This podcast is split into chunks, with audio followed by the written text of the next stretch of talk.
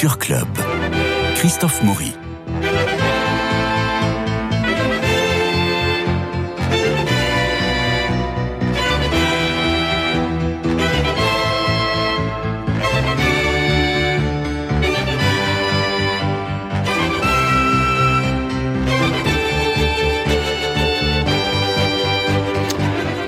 Alors avec Nadir, nous allons au théâtre de la Huchette et c'est jusqu'au 29 juillet. Attention, je le répéterai plusieurs fois au, cours de cette émission. Pour euh, si vous venez de notre part, de la part de Radio Notre-Dame, eh bien pour une place achetée, une place offerte et on remercie le théâtre de la Huchette pour ce très joli deal. Alors Geoffrey Callen, vous venez du grenier de Babouchka, fondé et animé par Jean-Philippe Daguerre, l'une des plus fortes personnalités du théâtre contemporain. Nous allons en parler. Vous jouez actuellement seul en scène, mais avec des avec 147 personnages. Oh, n'exagérons rien, mais il y en a beaucoup. Sur, le, sur la petite scène du théâtre de la Huchette, vous nous parlez des secrets de la Méduse, le fameux radeau que l'on connaît tous euh, pour le voir euh, au Louvre, cette grande toile de 4 mètres 91 de hauteur et de 7 mètres 16 de largeur. C'est un énorme tableau qu'il faut aller voir absolument au Louvre, parce qu'imaginez-vous qu'il y, a des- une, il y a une maladie, ce tableau, euh, et qu'il s'assombrit et qu'on ne pourra plus jamais retrouver les couleurs euh, de, de jadis. Donc c'est un tableau qui finira comme un soulage, tout noir. Et donc il faut y aller maintenant au Louvre pour, euh, pour aller le voir. Mais avant d'aller le voir, il faut absolument aller au théâtre de la Huchette pour euh, assister à ce naufrage. Geoffrey Calais. Le secret de la Méduse, donc, euh, c'est euh, vous nous racontez l'hi- l'histoire. Alors, auparavant, j'aimerais qu'on parle quand même de, du grenier de Babouchka, parce que c'est votre famille, c'est votre maison, c'est de là où vous venez. Vous avez joué dans Les Trois Mousquetaires, entre autres, qui a obtenu un grand succès. Comment ça se passe quand vous montez seul en scène, comme pour Les Secrets de la Méduse? Vous êtes un dissident comme Cobert avec Nouchkine ou vous êtes juste un satellite? Euh, non, mais c'est une, une excellente euh, question parce que c'est un autre travail en tant que comédien où euh, moi, comme euh, comme vous le dites, je viens surtout d'une famille théâtrale très forte qui est le, le Grenier de Babouchka, donc euh, c'est un une travail- troupe avec un esprit de troupe. Oui, voilà, c'est un esprit de troupe, Ah ouais. souvent des grandes équipes. euh, voilà, sur les trois mousquetaires, on, on est 12, euh, il me semble. Donc euh, voilà, on s'encourage avant, pendant et, euh, et après le spectacle, on, on se retrouve. Là, c'est un travail de solitaire, c'est un travail euh, d'ermite, je dirais, mais qui euh, qui me convainc et qui me convient euh, très bien. Voilà, c'est une facette de, de ma personnalité que j'exploite euh, sur scène et, et tout le projet a été euh, a été un peu a été un peu comme ça euh, l'écriture de, de ce projet. Voilà, c'est euh, Oui, parce que vous l'avez écrit, enfin vous l'avez coécrit. voilà, je l'ai coécrit, Ouais. mais euh, l'initiative euh, euh, euh, vient, vient de moi à la base euh, il y a, il y a six ans, où j'ai eu euh, l'idée de, de faire un projet théâtral sur, euh, sur cette histoire. Et puis petit à petit, En quoi Antoine- cette histoire vous a marqué? Bah, c'est euh, Vous aviez des aïeux sur le bateau non, pas du tout. Non, non, pas du tout. Mais c'est une très bonne question. Euh, je suis tombé sur un documentaire Arte en 2015 qui euh, racontait à la fois l'histoire du fait divers, la conception du tableau et un ingénieur qui a reconstitué en, en taille euh, réelle euh, le radeau de la Méduse qu'on peut voir euh, qu'on peut voir au musée de Rochefort à- dans l'entrée dans, dans la cour on le voit le, le radeau et c'est impressionnant parce qu'il est, il est, il est très grand et Bah, Il fait 140 mètres carrés. euh, oui, oui, oui, voilà. Ouais. Et, et c'est, c'est impressionnant de se dire qu'il y avait 150 personnes sur, sur ce radeau qui ont essayé. de- 147. 147 pour, ex- pour, Pour, être. pour 140 mètres carrés. Exactement. Plus, Les uns sur les autres. plus les barils, parce qu'ils ont emporté quand même de. Oui, après, dans, dans la panique, euh, il y a plusieurs barils qui ont été, euh, qui sont, qui sont tombés à l'eau, mais ils en ont, ils en ont gardé quelques-uns. Euh, Donc vos mais petits oui. camarades du grenier de Babouchka sont venus vous voir Oui, oui, oui. Oui, ils vous ont encouragé Oui, oui, Jean-Philippe était là Oui, Jean-Philippe était là le, en- en, mars. Euh, Charlotte vient, vient, viendra sûrement, mais bon, ils, ils ont eu. euh, euh, Bah, Ils sont en partance pour Avignon déjà. Oui, voilà, il y, a- il y avait eu plusieurs choses à. À- Il y a, ils ont plusieurs projets à il y a Avignon. bah oui. beaucoup de projets, donc. euh, mais euh, oui, ils me Et vous, vous soutiennent serez tout seul à énormément. Paris Et moi, je serai tout seul à Paris. Et c'est la première fois que vous n'êtes pas à Avignon avec eux. Exactement, oui. Ça Oh, sera euh, Alors, on va une des peut-être premières, ouais. Alors, pour, pour prendre un peu, pour prendre un peu l'ambiance de, de votre travail au théâtre de la Huchette, je vous propose d'écouter euh, ben, tout simplement la bande-annonce de votre spectacle.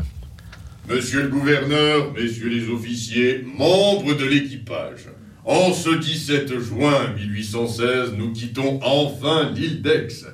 ils nous emmerdent, le papy Ouais, tu vois pas qu'ils sont toujours trop longs, leurs discours Des familles entières, maris, femmes, enfants, matelots, soldats, bourgeois, nobles, de la caloponce, la fourmi en tous sens. Bienvenue à bord Destination Saint-Louis capitale du Sénégal.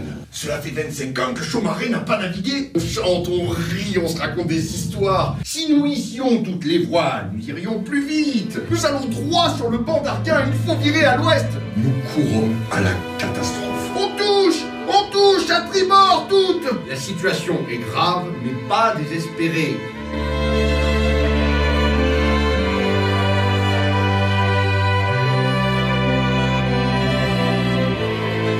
Nous sommes au théâtre de la Huchette jusqu'au 29 juillet pour les secrets de la Méduse. Et si vous venez de la part de Radio Notre-Dame pour une place achetée, une place offerte, nous continuons donc. Nous sommes le 17 juin 1816. La frégate La Méduse apparaît de l'île d'Aix avec pour objectif de rétablir la domination coloniale française en Afrique de l'Ouest à partir du port sénégalais de Saint-Louis.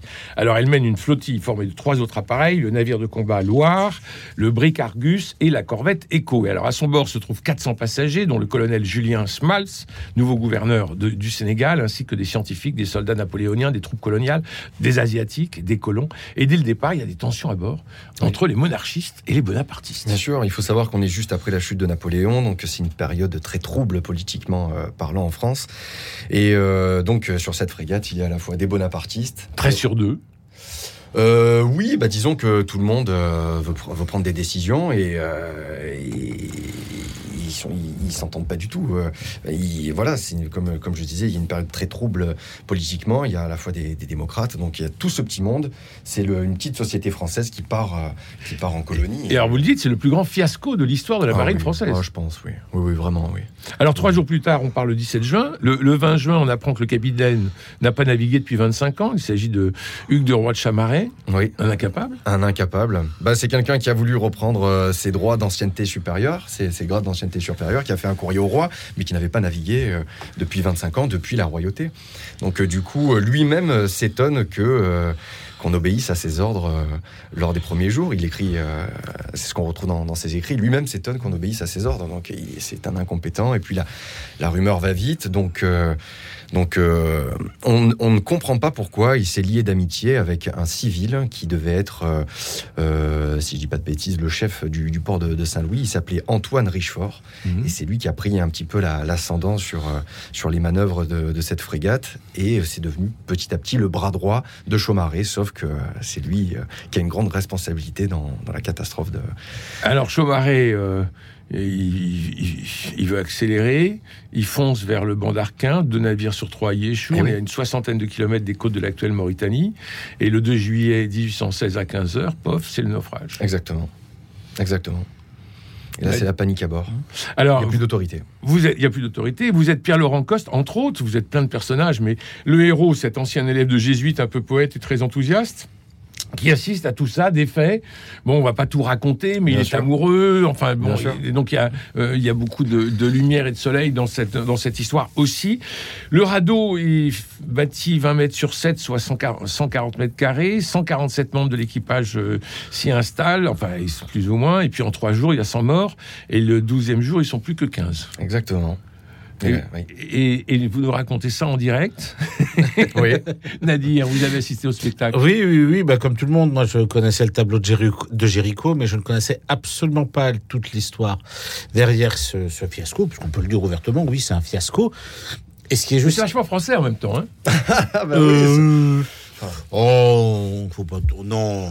Bon, Non, quand même pas, non. Il y a quand même des, il y a quand même des points positifs sur la marine française.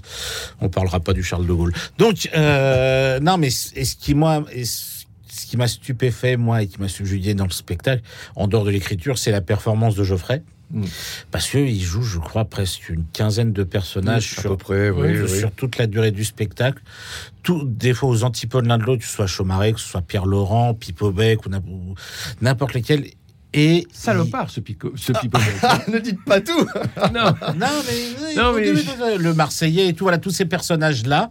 Euh, bambou, oh là là, mais qu'est-ce que je me marre dès que j'entends parler de bambou dans ce spectacle-là. Et oui, oui, vous pouvez mettre Oui, bec. oui.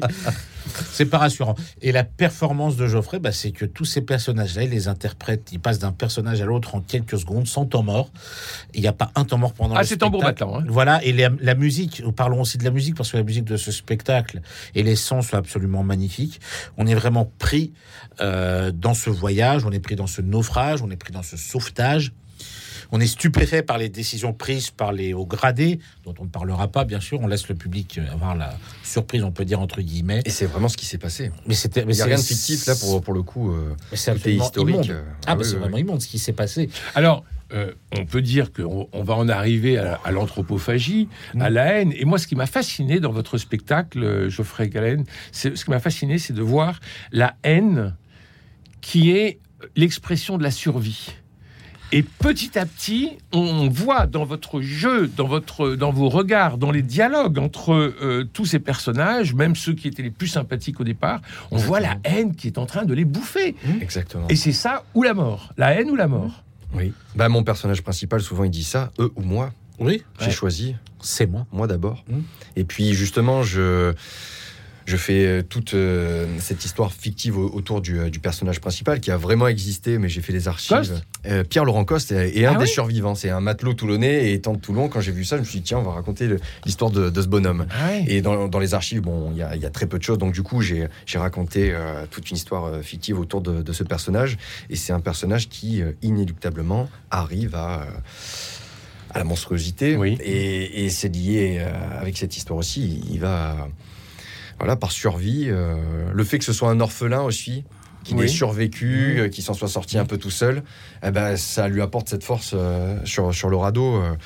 et malgré nous, qu'est- qu'est- qu'est-ce qu'on ferait? Est-ce que co- comment comment on sort de cette, de cette histoire aussi? Parce que voilà, c'est le narrateur qui euh, Père Laurent Coste qui après euh, ra- raconte ça. Comment on sort de cette histoire? Donc euh, effectivement, quand vous parlez de, de haine, euh, je me suis beaucoup renseigné sur les, les anciens combattants, ceux qui avaient fait la, la, la- Mais la oui. guerre du Vietnam, la, guerre de 14 ou de, de 45. Comment on sort de de, De ce climat de haine. Oui, Comment oui, on en oui. revient, oui. Comment Ouais. on en revient et donc du coup vu que c'est le narrateur, ben, j'ai moi en tant que comédien j'étais obligé d'incarner euh, euh, cette, cette part de, de monstruosité, oui, sur scène, oui. Et c'est ça que je Donc, trouve c'est c'est- très oui. très réussi dans votre spectacle, c'est que euh, euh, après la, la sidération, bon parce que on sait qu'il va y avoir euh, que le bateau va, va échouer. Enfin, on s'imagine bien puisque le radeau de la Méduse, on connaît le, le, le- le tableau de Jéricho. Euh, donc, on sait qu'on va à la catastrophe. Mais on a tous ces personnages et tous ces personnages évoluent avec la catastrophe. Exactement. Et cette évolution, on la suit pendant tout le spectacle. Nadir. Oui, c'est tout à fait ça, oui. Et on voit aussi, euh, comme, comme vous le disiez si bien Christophe, des, des personnalités, des mentalités, des, des émotions changer du tout au tout. Et des trahisons. Oui, voilà, tout à fait, des trahisons, des- de la manipulation, Oui. y compris sur ce radeau, et ça c'est stupéfiant. Parce que est-ce qu'on, est-ce que c'est vraiment Pierre Laurent Coste lui-même qui va aller jusqu'à euh, devenir cette bête, ou est-ce pas plutôt par la par manipulation comme on comme on comme on le comprend dans ce spectacle? Donc en fait, malgré tout ce qu'il fait, malgré tout ce qu'il raconte, on a on est stupéfait, mais on a quand même de la encore de la tendresse pas, même pas de la pitié, mais de la tendresse, c'est beaucoup de, beaucoup de crainte pour ce personnage-là. Parce qu'on se demande, même après, bon, on sait qu'il a été sauvé, qu'il a réussi à survivre, mais qu'est-ce qu'il est devenu après? C'est ça la question qu'on se pose. Est-ce que justement, on va pas lui imputer beaucoup de morts et en faire euh, un. Et, et lui- Un bagnard. Et, lui en faire, et faire de lui voilà, un bagnard, un exemple Mm. euh, de, de ce qu'il a dû faire pour survivre. Je dis même pas pour vivre, mais pour vraiment pour survivre. Est-ce lui qui, euh, qui arrive tout au début pour euh, se présenter comme le narrateur Ah, est-ce qu'on dévoile ça Non, non, on La- dévoile pas. ouais, parce que c'est vrai, on ne dévoilera pas la fin, mais c'est la fin pose, fait poser beaucoup de questions, y compris sur Oui, le oui. début. Oui, Oui. et le, le, le début, euh, vraiment, vous nous, euh, bah, vous nous saisissez, vous nous emportez tout de suite en disant bah, je vais vous raconter le plus grand fiasco, et, euh, et on y va. Tout à fait. Et on part dans ce, on part dans ce, on part dans ce voyage avec, euh, avec étonnement. D'abord, on est sidéré par votre capacité à changer de personnage à toute allure comme ça, Merci. et surtout, et aussi à occuper l'espace de cette toute petite petite scène, j'y ai joué. Hein. Oui, oui. C'est vraiment tout petit. Ah, c'est petit la huchette, hein, bien sûr. et C'est euh, un plaisir euh, parce que justement, je suis euh, au contact du public, j'entends les réactions et c'est et c'est un bonheur et ça m'encourage beaucoup. euh, c'est cette proximité là, c'est c'est très intime. quand je suis venu, il y avait une femme au troisième rang qui riait, mais qui riait sans arrêt. Et parfois, j'avais envie de dire, mais écoutez, madame, vous comprenez Voilà. le texte ou pas? J'ai égorgé trois hommes. Et- mais c'était terrible parce que elle, euh, elle riait. Enfin, je sais pas, vous l'avez complètement enthousiasmé, ça allait vous gêner Ah, dans votre jeu, peut-être. Non, non, non. J'avoue que je suis euh, vraiment euh, dans mon incarnation et Ah oui, non, mais c'est et dans mon histoire. Donc euh, après, le public, euh, non, non, bah, c'est comme ça. Des fois, il y en a qui, euh, qui se lèvent au début parce qu'ils sont mal placés. J'entends que ça parle alors que le spectacle vient de commencer. Oui. Euh, après, c'est le théâtre. hein. Nous, on est. euh, Donc, il n'y a pas de téléphone portable qui sonne. Si, ça peut arriver, ça aussi, mais c'est pas grave. C'est notre époque. C'est c'est ainsi. Il faut, euh, il faut faire comme ça. Oh, vous êtes bon. ah, bah, c'est notre métier. Parce qu'il y a des, il y a des comédiens qui, qui sortent de scène et qui s'arrêtent de jouer quand ils entendent un téléphone Oui. portable. Merci, monsieur Lucchini. Donc, euh, oui. Merci, monsieur Perrin. Aussi, ah, je savais pas ça. Oui. Et non, mais et ce qui est aussi stupéfiant, parce que tu parlais des réactions du public, ce qui est juste extraordinaire, c'est aussi les âges. Il y a tous les âges qui viennent voir ce spectacle. Ça peut, Oui. être, Oui. ça peut être des personnes de plus de 50, 60 ans, même des petits jeunes de 20 ans. Il y avait tous ces âges-là quand moi je suis venu. Même des ados, hein. Bien sûr. Bien sûr. Et ils sont tous subjugués par ce qui est raconté, encore plus par la performance, mais déjà par ce qui est raconté. Et on entend encore plus, et on entend leurs réactions. Mm. Donc moi, j'étais, euh, dans, je crois que j'étais dans les premiers rangs, il y avait plus de monde derrière moi que devant. Et j'entendais les réactions, les oh, les, oh mon Dieu, les choses. On entend, et en fait, on est encore plus, on est happé par ce Geoffrey fait. Mhm. Et on a aussi les réactions du public derrière qui nous donnent encore plus de relief de ce qu'on est en train d'entendre. Alors, il y a euh, aussi des, des tableaux, parce qu'il n'y a pas qu'un récit. hein. Il y, a, il y a de l'action, mais il y a aussi des tableaux. Et on rentre dans le tableau de Géricault avec. Euh, euh, ben, c'est pas une caisse, c'est une chaise, mais enfin, ça, ça fonctionne. Et on est complètement pris dedans. Et alors, c'est une sorte de clin d'œil, parce qu'on dit Ah, bah oui, bien sûr. Euh, et on a envie de retourner au Louvre euh, le plus vite possible pour aller regarder le, la toile de Géricault et pour essayer de repérer sur la toile quels sont les personnages que vous incarnez. Vous avez travaillé comme ça? Euh, Ils sont tous dessus ou pas? Non, très, très, très honnêtement, non, mais. euh, Mais, euh, mais oui, je me suis pas mal inspiré euh, bah, visuellement à, à certains moments, bien Ouais. sûr, du, du tableau et puis, euh, et puis tout, tout le jeu de lumière qu'il y a tout le long de- du spectacle Très beau. est, est très, euh, Ouais, très euh, pictural. Enfin, il y a beaucoup de références au clair-obscur d'un, pourquoi pas d'un Caravage. Euh, Il y, a des- il y a des jeux de lumière qui sont très intéressants et, Mm. intéressants et qui font, qui font hommage à la, à la peinture, c'est sûr, c'est sûr. Mais, mais oui, c'est un tableau tellement inspirant. c'est un chef-d'œuvre. Alors, euh, le 17 juillet, à bord de l'Argus, un bateau venu les secourir. Euh, ils vont pouvoir euh, remonter sur le. revenir à terre. Ils étaient 15, ils ne seront plus que 5, je crois. 10. 10. Euh, et alors, on a donc vécu 15 jours d'horreur sur le radeau. Oui, 13 pour être exact. 13 Oui. pour être exact. Encore ce chiffre, oui, qui est pas anodin. Mais le temps ne compte plus. Ah bah oui, au bout d'un moment. euh, le temps ne compte absolument plus. C'est-à-dire que il n'y a pas euh, il y eut un jour, il y eut un matin. C'est une espèce de, de tunnel insensé. Euh, tout à fait. parce que s'ils avaient, s'ils avaient été sûrs, euh, c'est le problème des naufragés, bon, ben, dans 13 jours, vous êtes sauvés, bon, ben, on rationalise des trucs et puis, euh, et puis ça avance. Mais là, ils partent pour l'infini, ils partent pour la mort, Oui, euh, et le temps n'existe plus la nuit comme le jour. tout à fait. Tout à fait. Ouais, Il y a eu 100 morts en 3 jours. Ouais, ça, c'est la bousculade. euh, oui, oui, la- oui, oui. euh, appelons ça comme on veut, mais ça a été une horreur. Et puis après, qu'est-ce qui fait, euh, qu'est-ce qui fait qu'on survit? Alors, c'est souvent Dieu Mhm. ou l'amour des proches. Mhm. Et, euh, et là, en l'occurrence, euh, vu que c'était un jeune orph- un orphelin euh, jésuite, mon, personnage principal, c'est comme ça qu'on l'a écrit, il se détache petit à petit de Dieu, il a abandonné jusqu'au bout, et, euh, il tombe amoureux d'une servante euh, euh, d'une famille, la famille Picard, qui a vraiment existé euh, Ah oui, sur le bateau. Oui, oui, oui. Et c'est grâce notamment au, au, au témoignage de la fille Picard que, que j'ai pu, que pu écrire.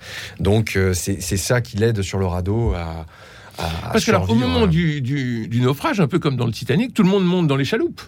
Oui, bah, ça a été. euh, alors là, les témoignages se contredisent un peu, mais ça a été, euh, ça a été un peu la, dé- la débandade, oui, la, la panique. Et le capitaine est seul dans sa chaloupe.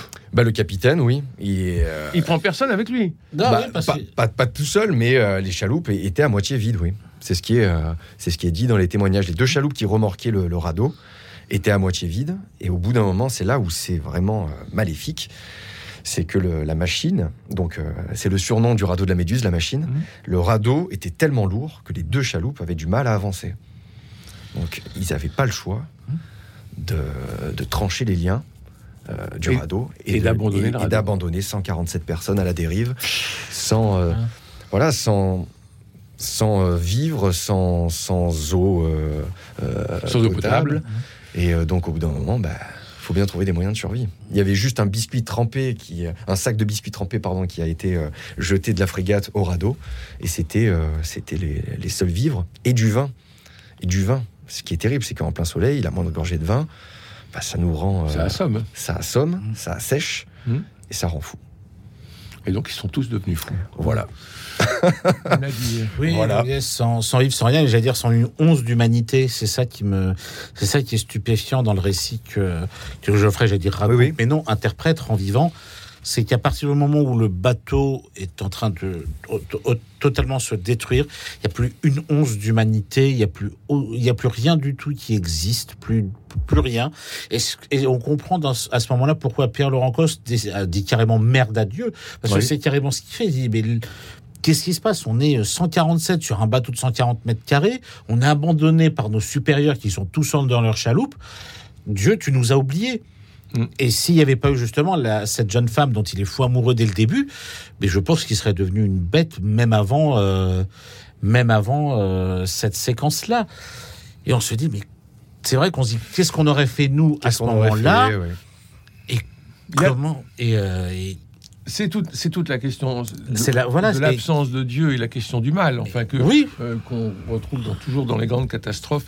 Euh, et, et la question se pose. Et là, effectivement, on est dans une scène que je dirais blasphématoire, et c'est magnifique parce que euh, on a l'homme qui est vraiment l'homme crucifié entre euh, le désir de Dieu qui ne peut pas répondre Mhm. et le désir de vivre qui est euh, qui donc il est partagé, il est partagé entre les deux. Et- Oui, oui. et et il y a cette scène qui est très très violente dans, euh, dans le spectacle euh, Les secrets de la Méduse à la Huchette que vous incarnez, euh, Geoffrey Callen. Il y a ces- ce moment qui est très violent de, du désespoir complet Mhm. de, ce, de ce pauvre ancien jésuite qui se trouve vraiment seul, seul au milieu de l'océan, seul sur son radeau, oui, mais seul avec la haine. C'est ça qui est, Oui. qui est le plus marquant. Tout à fait. C'est-à-dire que euh, quand Dieu, qui est tout amour, euh, n'est plus là, il n'y a plus que de la haine. Et là, il n'y a eu, il n'y avait que de la haine comme survie. Ce qui est fou. Oui. Et, et comme vous disiez, pas une bonne âme à bord. non. Parce qu'il pourrait y avoir euh, euh, Euh, le, le Saint-Vincent de Paul, ah, vous voyez. Euh, Si, il y avait quand même, euh, si, dans, dans, quand Geoffrey le raconte, il y avait, si, ce fameux Erasme qui, euh, qui est quand même la seule bonne âme qui reste encore avec, euh, avec Pierre-Laurent sur le radeau, qui est le premier à, le, à tenter de le sauver de la moindre chose, même le Marseillais, mais qui, part très vite. Voilà, Voilà, ses donc, amis matelots, oui. voilà, donc il y Mm. avait encore une âme à peu près pure euh, sur une bonne partie de ce calvaire euh, pour soutenir Pierre-Laurent, sans compter aussi euh, cette pensée sans cesse de, de cette jeune femme dont il est fou amoureux. Et la question que je me suis posée jusqu'à la fin du spectacle, c'est est-ce qu'il l'a retrouvé, est-ce qu'il l'aura retrouvé à un moment ou à un autre? Je Mais si, il a survécu à autant d'horreurs pour pas pour pas retrouver survit. celle qui, qui lui a permis de survivre. on survit toujours par amour et on survit toujours euh, en voulant séduire l'objet de son amour. Et ça, c'est la grande leçon, je pense. C'est la grande leçon de la vie en général, mais du Serrado de la Méduse en particulier, et que vous nous donnez à travers Coste. Vous le sentez comme ça Oui, complètement. Bon. Complètement. Donc vous le sentirez comme ça ce soir. Ah, il y a. Comme tous les soirs jusqu'au 29 juillet. C'est à 21h et vous venez de la part de Radio Notre-Dame pour une place achetée, une place offerte. Eh bien, il me reste à remercier. Merci euh, Geoffrey Callen. On sort de votre spectacle absolument médusé. Voilà, c'est dit. Au théâtre de la Huchette. Je rappelle encore une fois que si vous venez de la part de Radio Notre-Dame, une place achetée, une place offerte. Merci Nadir Amaoui. On se retrouve en septembre. Oui, oui, oui. Alors, merci à Cédric Coba pour la réalisation, François Dieudonné pour l'organisation des studios, Louis-Marie Picard et Camille Meyer pour le partage sur les réseaux. Pour cet été, eh bien cet été, vous vivrez des Culture Club en épisode. Les lundis sur l'exposition Naples à Paris qui se tient au Louvre, les mercredis avec le réalisateur Jean-Pierre Améris, les jeudis avec les grands éditeurs chrétiens, les vendredis avec la success stories de la famille Houdinière, grand producteur de théâtre. Il manque les mardis, bah oui, les mardis, c'est Myrna Elou qui pourra euh, être aux manettes pendant que je serai à Avignon où je vous retrouverai Nadir. Et je reviendrai en direct pour de nouveaux livres à emporter sur les plages. Voilà, il me reste aussi à remercier la haute direction de la maison pour la confiance renouvelée. Rendez-vous en septembre pour cultiver l'enthousiasme, la joie et la gourmandise d'être, tout ce qui se répand quand on se sent aimé finalement. Alors bon été à tous, je vous embrasse.